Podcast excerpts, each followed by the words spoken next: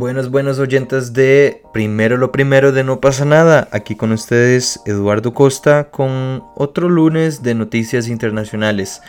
Y para hoy qué tenemos? Pues tenemos dos cositas porque pretendo sacar eh, esta semana un poquito más de episodios.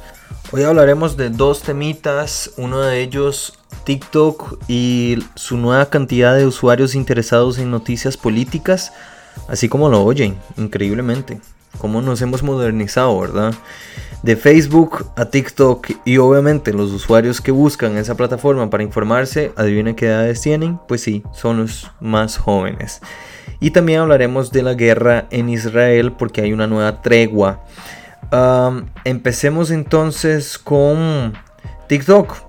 Resulta que las próximas campañas políticas deben enfocar su publicidad en TikTok. ¿Por qué? Pues según un estudio del Pew Research Center, el número de usuarios de TikTok que se informan a través de la aplicación se ha duplicado, alcanzando un impresionante 43%. ¿Qué está pasando en el mundo de las noticias en las redes sociales? Bueno, este fenómeno refleja un cambio en los hábitos de consumo de noticias, con más personas recurriendo a plataformas como TikTok o Reels con ese formato como noticias cortas para mantenerse al tanto de lo que sucede en el mundo.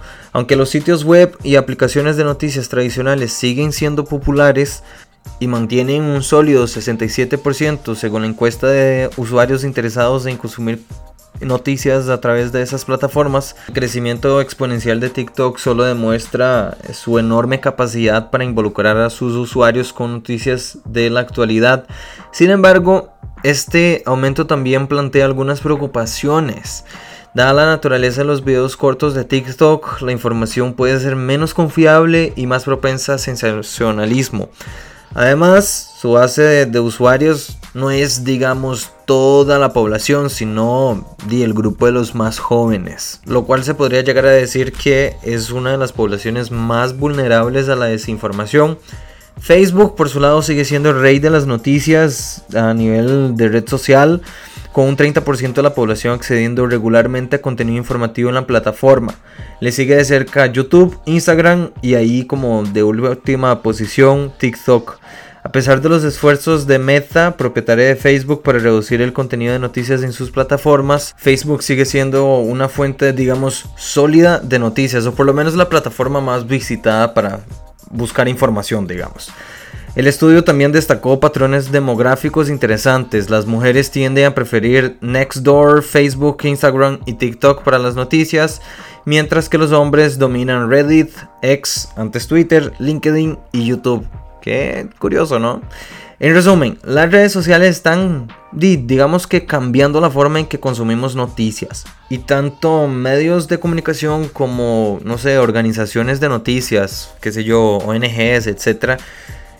tenemos de cierto modo que adaptarnos a estas nuevas conductas y, no sé, adaptar nuestras estrategias además a ellas. Porque, ajá, creo que, por ejemplo, pensar en llevar publicidad a la televisión ya no es como la mejor idea del mundo. No sé, ¿qué, me dicen ustedes? Dejen de comentarios en el newsletter porque esto yo lo llevo mañana, mañana martes al newsletter con un poquito más de información para darle forma a esta nota.